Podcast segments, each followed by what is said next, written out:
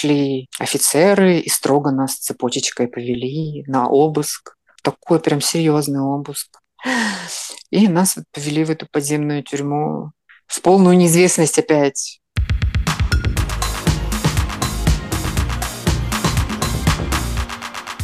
Привет, дорогие мои! С вами подкаст «Гей-пропаганда». Меня зовут Милослав Чемоданов. В прошлой серии мы говорили с моей подругой Кирой о том, каково быть трансгендерным человеком в России, как она делала переход, как жила до и после него – в этой же серии мы поговорим с ней о ее безумном переезде из России в Америку год назад. Она, как и мы с моим парнем чуть позже, попросила убежище на мексиканской границе, но для нее это прошло во многом сложнее, в том числе из-за ее трансгендерности. Это удивительная история. Давайте послушаем.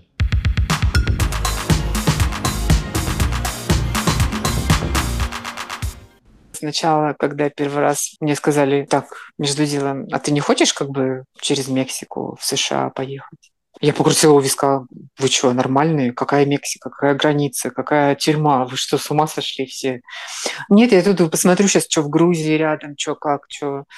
А потом вдруг произошло несколько вещей таких, которые сложились в понимание, что все еще хуже даже, чем я думала.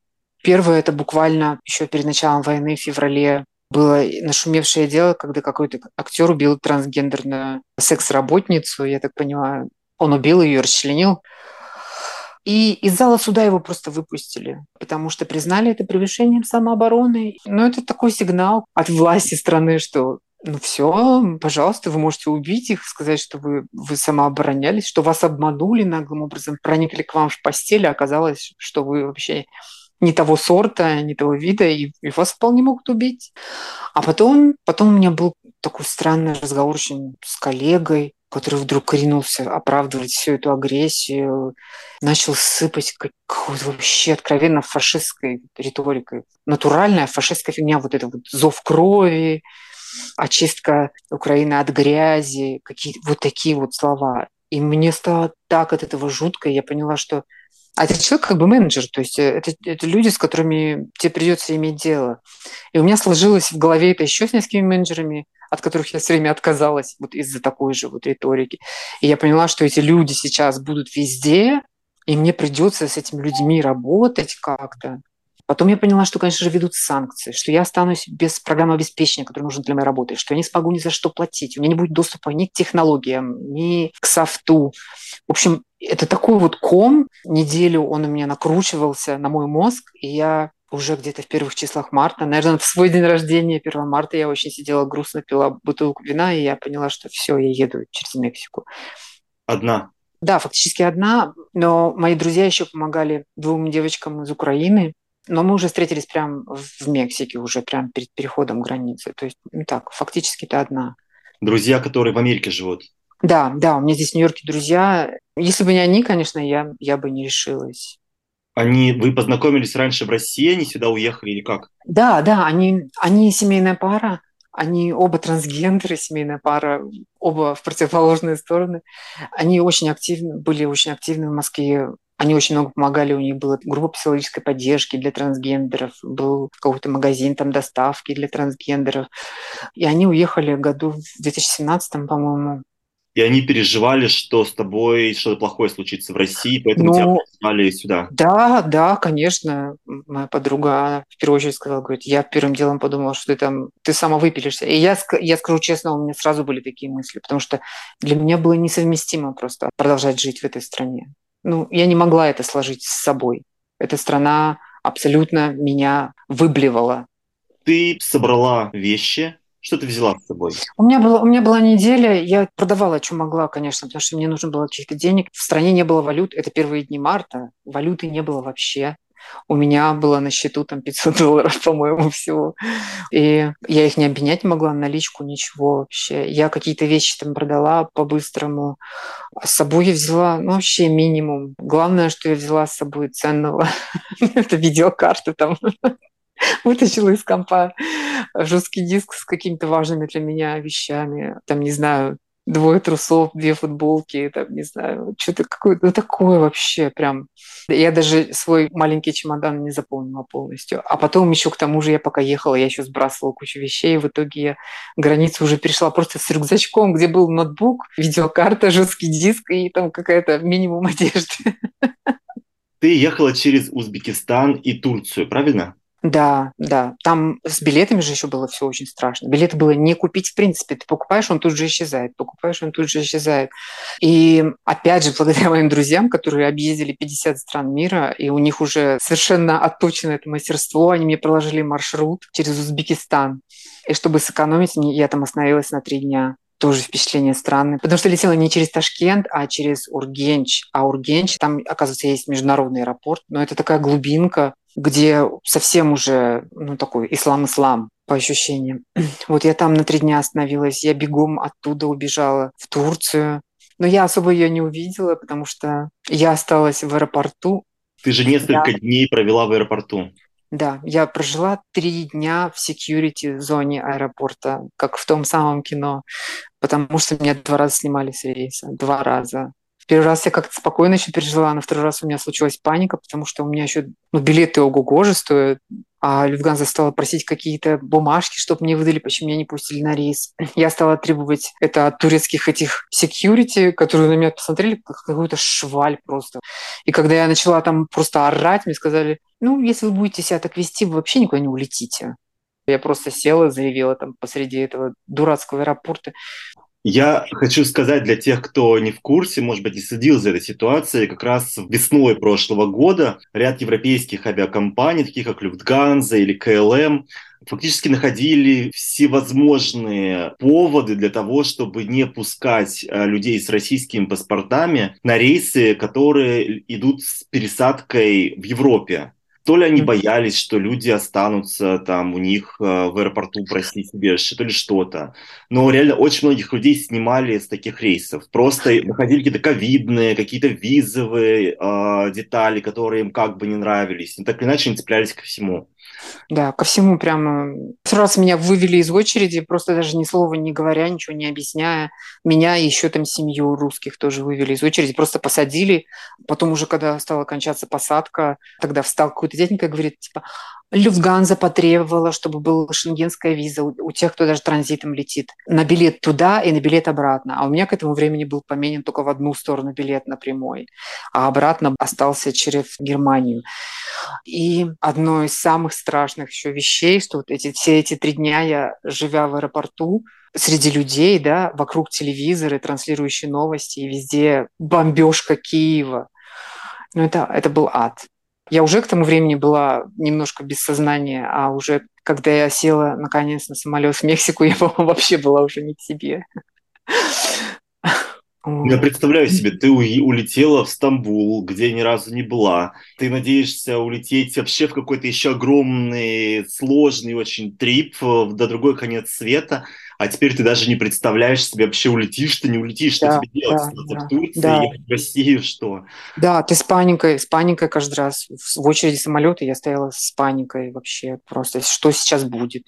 И на третий раз меня вообще просто спокойно посадили, как будто бы вообще даже ничего не проверяли, я не знаю, мне кажется, просто ничего не проверяли. Я села, и тут я наконец немножко выдохнула. И дальше было как-то полегче. У меня были две клевые соседки, одна из Германии, другая мексиканка. Мы всю дорогу болтали. И в Мексику я прилетела. В Мехико я никогда не была в Мексике. В Мехико... Я вообще в Мехико влюбилась. Хотя я видела его там по пути из аэропорта и, и в аэропорт, но какой-то совершенно, мне показался, фантастический город, который стоит съездить однажды. Нам, кстати, тоже очень нравится Мехико. То есть у нас довольно сложные а, воспоминания триггерные о Мексике как стране из-за того, mm-hmm. что три недели проторчали в Тихуане в попытках, значит, добраться до границы. Но сам Мехико-Сити, он как-то... Мы с большим теплом его вспоминаем. Да, вот у меня тоже, хотя я говорю, опять же, мало чего видела, но почему-то остался вот какой-то, оставил этот город след у меня в сердце. А ты вообще много путешествовала до этого по миру? Нет, нет, вообще. Я вообще не путешественница. Для меня это, в принципе, был выход за пределы вообще, как в космос. Ну, я была в Турции там один раз на море как-то. Я вообще, я, я не особо путешественник. У меня нету этой страсти такой вот, как у многих. Я больше живу как-то внутри себя, наверное. Вот представляешь себе человек, который не, не особо нигде не путешествовал, для которого даже найти а, отправление, departure в аэропорту, да, и то проблема. Господи, куда идти? Что я здесь делаю? Где здесь что вообще?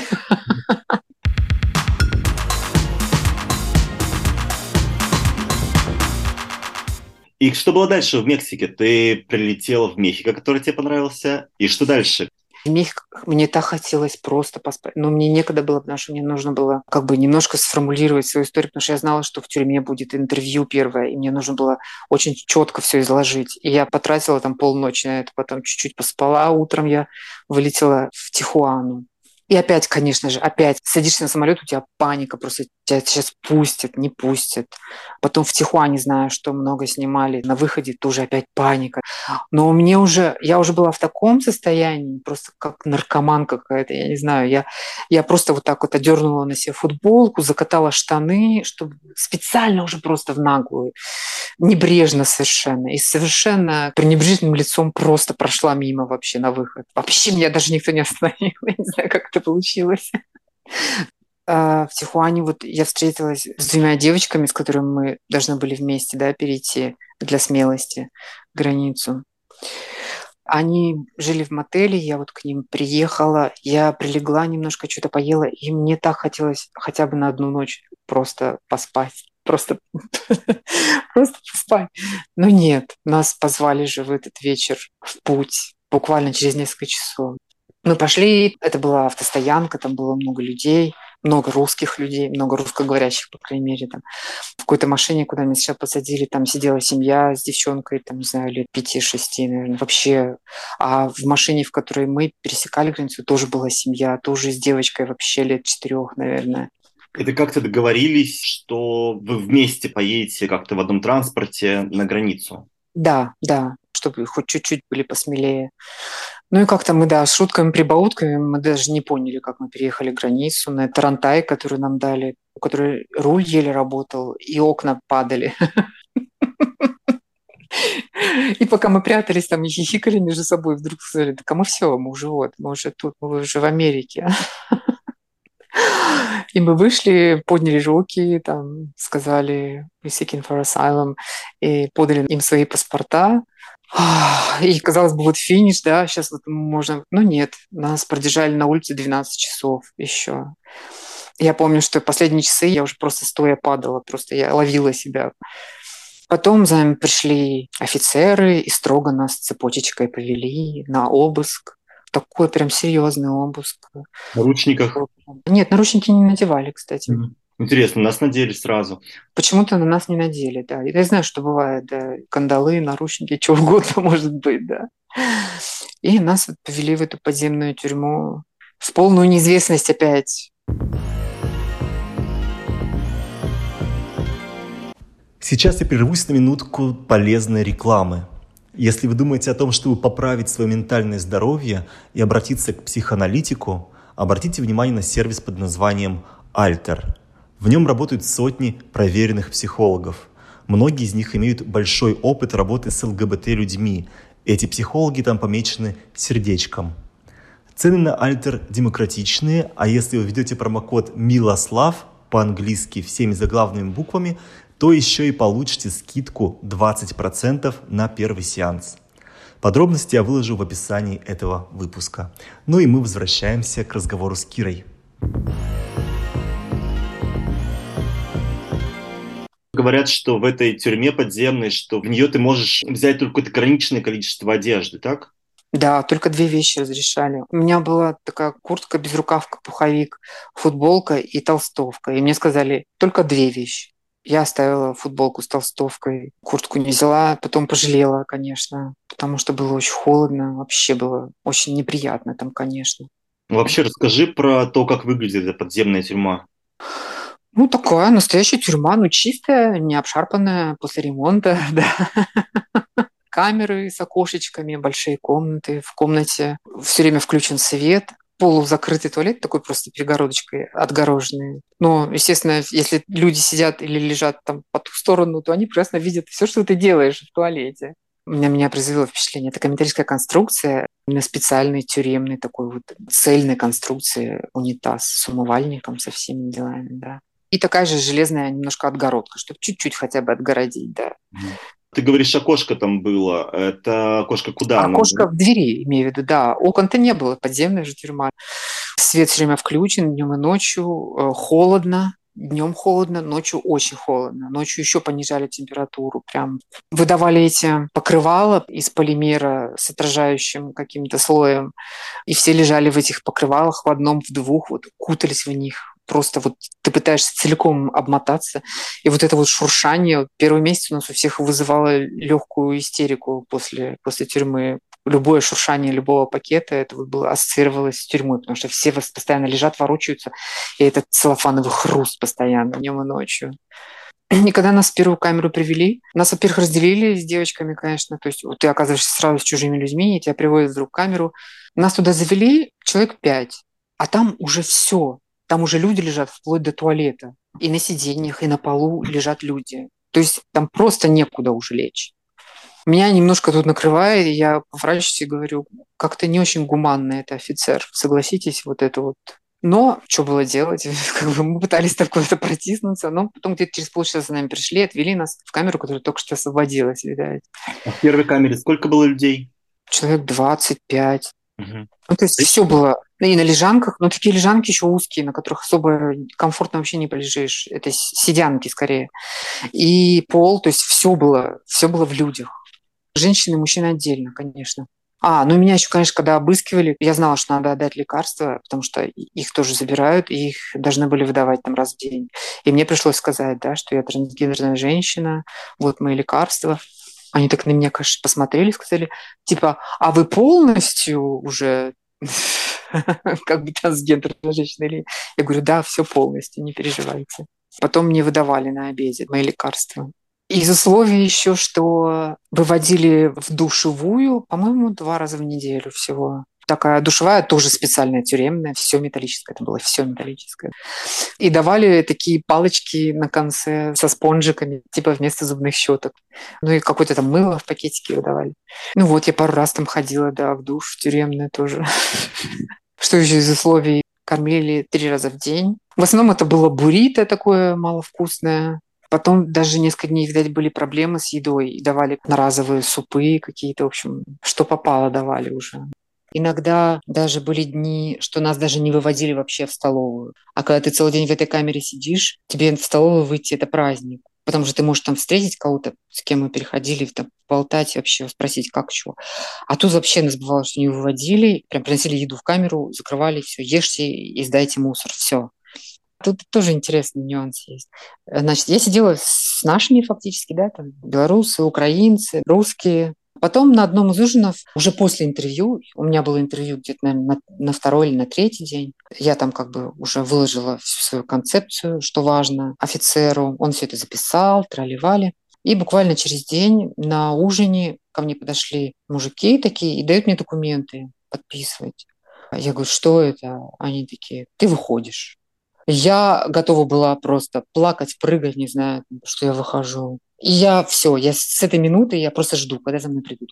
И за мной приходят, называют меня по фамилии, ведут, значит, по коридорчику. И вместо ожидаемого мною выхода вдруг я оказываюсь в другой камере.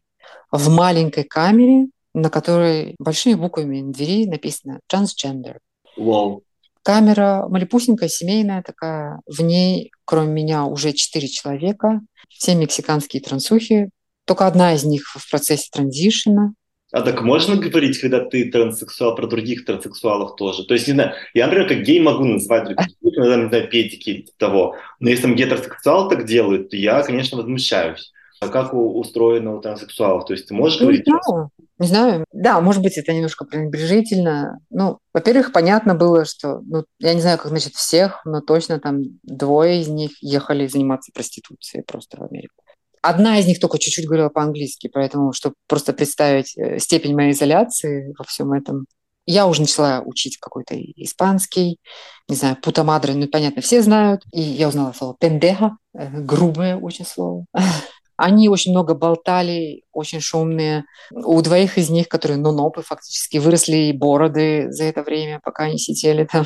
Ну, то есть они были в самом начале, получается. Они даже не в начале, они просто нонопы были. В широком смысле трансгендеры, да. Ну, в общем, нормальные люди. Люди как люди, да. На чем вы смеялись? На чем смеялись? А, над всем подряд, в том числе над этой огромной проблемой походов в туалет прилюдно. У них с этим было ноль проблем. Они просто ха-ха-ха-ха, ты воняешь, там, ты, ты, ты, вот это вот все. В конечном итоге мы уже придумали даже такой термин. Оказалось, что по-испански кака – это кака, кака, как по-русски. А слово алярма я прекрасно помнила, да. И у нас была как алярма. То есть, когда кто-то собирается в туалет, э, громко объявляется на всю камеру. Потом мы пели песни на испанском. Я вспомнила все испанские песни, какие я могла вспомнить. От «Балянда-балянда» до версии испанских песен Мадонны. Ну, это были веселые части. Грустные части были, потому что не было выбора, где спать. Я спала прямо под вентиляцией. Мне было ужасно. Это была пытка. Они храпели, я тоже начала храпеть. В какие-то моменты я ловила себя на том, что я стою, смотрю в это окошечко в камере и просто жалобно мяукаю. Но я не знала, что делать. Это уже степень такая осатаневшего какого-то сумасшествия просто. И поскольку эта камера, опять же, была на выходе, у нас открыто окошечко, а каждое утро в 6 утра там начинался звук кандалов. Там каждое утро упаковывали людей в детеншн. Им одевали цепи на руки, на ноги, и в этом состоянии их везли на самолет и увозили там кого в Лузиану, кого, кого. И мы слушали вот по два часа, по три часа вот эти вот звенящие цепи, вот эти какие-то разговоры, как там их ставят лицом к стенке, и вот это все. А они становились лицом к стенке, смотрели к нам в камеру, в камеру, на которой написано «трансгендер», и вот такое окошечко. И они к нам туда все заглядывают. И говорят, о, там трансгендер, смотрите. Класс. Да, это было Welcome to America.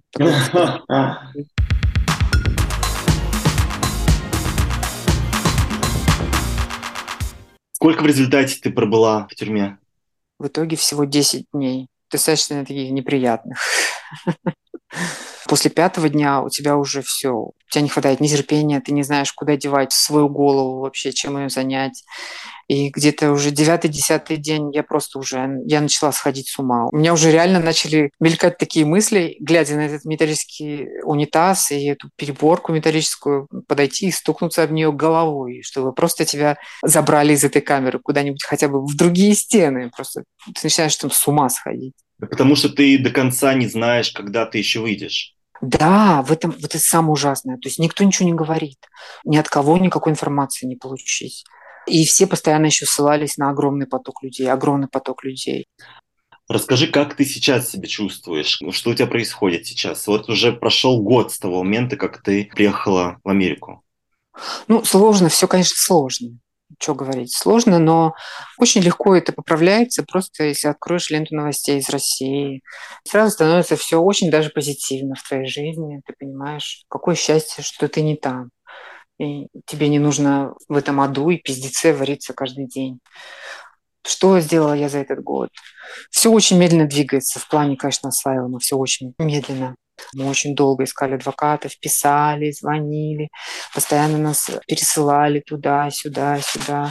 В конечном итоге только в августе у меня появился первый контакт, который сказал, как бы, приходите, поговорим, как бы, т, т, т. и вот появилась какая-то зацепка. Это Legal Services, это компания при церкви, кстати говоря при церкви, но такой демократической церкви. Я видела просто их список кандидатов, за которых они голосуют. Там были все демократы, что меня порадовало. И мой адвокат, он падре, самый настоящий падре. Там вообще полный офис падре. Да, мне кажется, это какой-то нонсенс, что священник помогает э, ЛГБТ-людям. Да, слушай, для меня это было на самом деле прям, меня немножко это коробило, да не немножко, меня это коробило сначала, и мне пришлось даже прям в какой-то а, из дней, когда я пришла к ним на очередную встречу, спросить, я говорю, а как бы вы, вы окей, что вот я трансгендерная женщина, а вы верующие люди, это для вас самих это окей?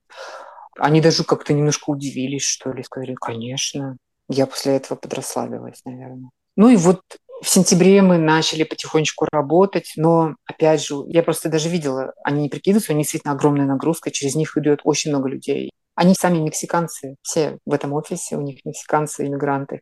Сам этот падре мексиканец тоже, но, видать, давно уже очень уехал. Ему на самом деле уже под 80 лет. Такой старичок. Он даже немножко плохо слышит, но с умом у него и с ясностью ума все вообще окей. Я забыла же совсем сказать еще, я, чтобы не терять время, я еще с одной компанией при синагоге начала работать. Тоже меня сначала это, мне это было так странно все. Но меня позвали на встречу, я зашла в эту синагогу, это прям где-то в центре Манхэттена почти. Я зашла в эту синагогу, а там висят радужные флаги в два этажа высотой просто. Я такая, о, как интересно раз в неделю мы с волонтерами, и там у них есть свои адвокаты, они помогали мне готовить как бы мой кейс писать и переводить его на английский язык красиво. Я сама могу написать, конечно, но они мне помогли прям красиво все изложить. Я почему еще это вспомнила? Потому что те, кто пойдет этим путем, надо понимать, что это, когда ты пишешь эту историю, тебе придется расковыривать все свои самые неприятные вот эти вот моменты, искать даты. Мне пришлось поднять там какую-то переписку, какие-то чаты там нашли. И вот ты в это все погружаешься, и ты, конечно, живешь вот эти вот несколько месяцев, переживая снова все свои травмы. Это, конечно, такой сложный момент. Это жутко вот, депрессивно. Ну... То есть я верю, да. что моя история гораздо легче, чем твоя но при этом я помню, как мне приходилось из себя выкорябывать какие-то зарытые внутрь воспоминания, которые я не супер сильно как люблю смаковать, скажем так, а тебе нужно было их достать, хорошенько рассмотреть, детально описать, вспомнить все-все-все. Это, конечно, тяжелый эмоционально даже в моем случае был момент. Да, они хотят все подробности всегда, там, вплоть до дат, вплоть до того, как тебя, если это было оскорбление, как тебя оскорбляли. Потом пришлось друзей, которые были свидетелями, просить написать мне эти свидетельские показания. Ну, в общем, вот в этом всем варишься, конечно, это так здорово портит настроение все. Вот. Ну, в общем, мы это закончили, и к адвокатам я уже потом пришла с готовой историей. И в марте, когда уже был год фактически, фактически уже перед дедлайном, мы наконец отправили мое заявление на. И теперь у меня немножко другой статус, по идее. То есть я теперь pending asylum, что называется, то есть в ожидании asylum. Через полгода, по идее, я должна получить ССН и разрешение на работу. Тогда все должно уже стать повеселее, надеюсь. Как тебе вообще Нью-Йорк? Как тебе Штаты? Ты же ни разу не была здесь. А нет, конечно, да. Нью-Йорк, ой, блин, это такая тоже для меня сложная тема, потому что я приехала же совершенно не на радости, да, а после такого мрака и такого мрачного путешествия. И Нью-Йорк тоже был не очень веселый. Это были последние не марта, и весна была очень холодная здесь в том году, очень прям. И мне Нью-Йорк показался таким непривлекательным серо-коричневым и тесным каким-то. В общем, мое первое впечатление было э, блин, это, наверное, не мой город, думала я. У меня двоякое отношение к Нью-Йорку. С одной стороны, мне не нравится его внешность подмятая, да, местами там где-то вонючая, где-то грязная, но то, что называется diversity города, это, конечно, она взрывает тебе мозг, особенно в некоторых районах, где ты приходишь и ты видишь людей, насколько они разные. Ты даже никогда об этом не задумываешься, что люди могут быть настолько разные в одном месте, просто ты не выезжая никуда, идешь просто от улицы к улице и попадаешь совершенно в разные страны и культуры. И вот это, конечно, это просто тебе взрывает мозг. Это, это очень круто. Да, а других городов я не видела. Америку я чу, я ее не знаю, честно. Да, я, я слежу за ней, конечно, за всем, что происходит и в политике, и особенно за ЛГБТ-темой слежу тоже сейчас, которая здесь тоже не очень радужная. Это на самом деле все хотя это говорят, про Америку как какую-то ЛГБТ-страну. Но это, конечно, все чушь. Здесь, здесь борьба, здесь вечная борьба тоже идет. По сравнению с Россией, это, конечно, они огромные расстояния прошли, но, конечно, это не какой-то хэппи-энд, отнюдь нет. Нет, увы, увы, да. Мы сейчас приехали в такую фазу, как раз начался откат прав ЛГБТ здесь, в Штатах. Здесь началось активное противодействие но отрадно видеть, что, по крайней мере, борьба идет здесь. То есть здесь есть дискуссия, здесь люди протестуют, спорят. Вот это есть, чего в России уже нет вообще. Это правда. То есть здесь, да, есть политики, которые тоже не прочь сделать себе карьеру на всяческих запретах, страхах каких-то иррациональных, дремучих. Это очень простой путь, как говорится, это гораздо дешевле, чем дороги строить. Ну, к сожалению, здесь это тоже есть, но здесь действительно противодействие и гей-комьюнити, ЛГБТ-комьюнити, и комьюнити людей, которые поддерживают ЛГБТ, их тоже, конечно, гораздо больше, чем в России, которые готовы действительно серьезно как-то сражаться за это, и это радует, и хочется, конечно же, примкнуть к этим рядам и тоже как-то побороться. Потому что как-то Россия... Есть чувство, что сейчас как-то да, да, прямо сейчас они же хотят пересмотреть законы об изменениях паспортного пола прямо сейчас. Ты, я не знаю, ты в курсе новостей или нет? Да. С одной стороны, мне смешно, потому что никакая из концепций в их скрепность не укладывается. И поэтому мне видится как вполне возможный вариант полная отмена смены паспорта. Такое тоже может случиться. Черт их знает вообще либо это будет отдельный паспорт с отменой права на брак и усыновление. Но такое мало возможно. Им проще просто перестать выдавать паспорта. Мне, конечно, это все на руку, да, понятное дело, но очень жалко людей, которые там остались. Я всем, конечно, рекомендую при любой возможности, наверное, сейчас уезжать из России, потому что это только верхушка, они начали копать верхушки, опять же, самые уязвимые трансгендерные люди, самая уязвимая часть ЛГБТ. Дальше они пойдут дальше рыть, рыть и отбирать права у людей.